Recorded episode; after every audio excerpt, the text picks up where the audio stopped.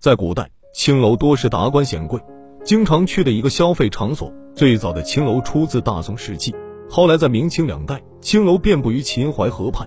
人们总是听到一个词叫做“青楼楚馆”，其中的青楼自然就是烟花之地，而楚馆其实是在隋唐时期所盛行的。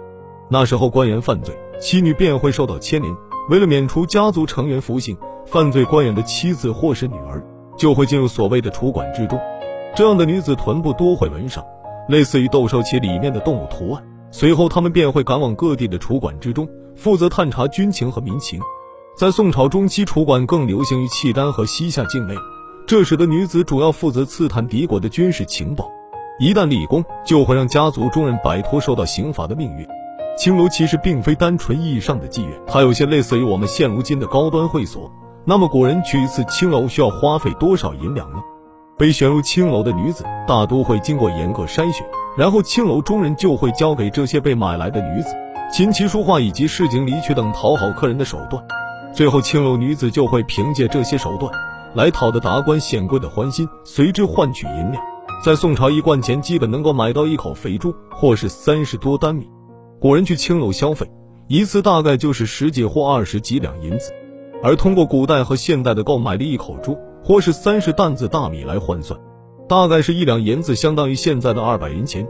那么十两银子或是二十两银子，就折合成现金的货币，大概是两千元或是四千元左右。如果去一次青楼是这样的花费，您算一算，您一个月能去几次呢？提到青楼，人们往往就会联想到秦淮河畔。在古代，扬州出美女可是十分出名的。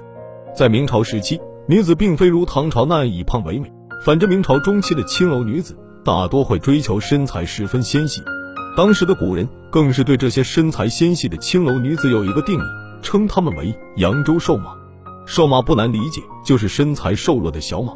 而古人马致远曾留下的小令“古道西风瘦马”，随后更有句“小桥流水人家”，这正是典型的江南风光描写。为何古人多管扬州瘦弱的青楼女子叫做扬州瘦马呢？这还是因为在古代，扬州人娶媳妇礼语称之为娶马或是娶马马。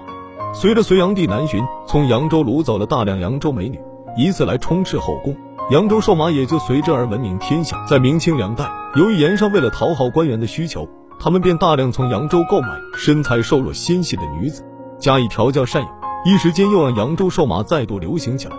不知道现在人们所说的大洋马是不是就来源于此，和扬州瘦马形成了极大的反差对比呢？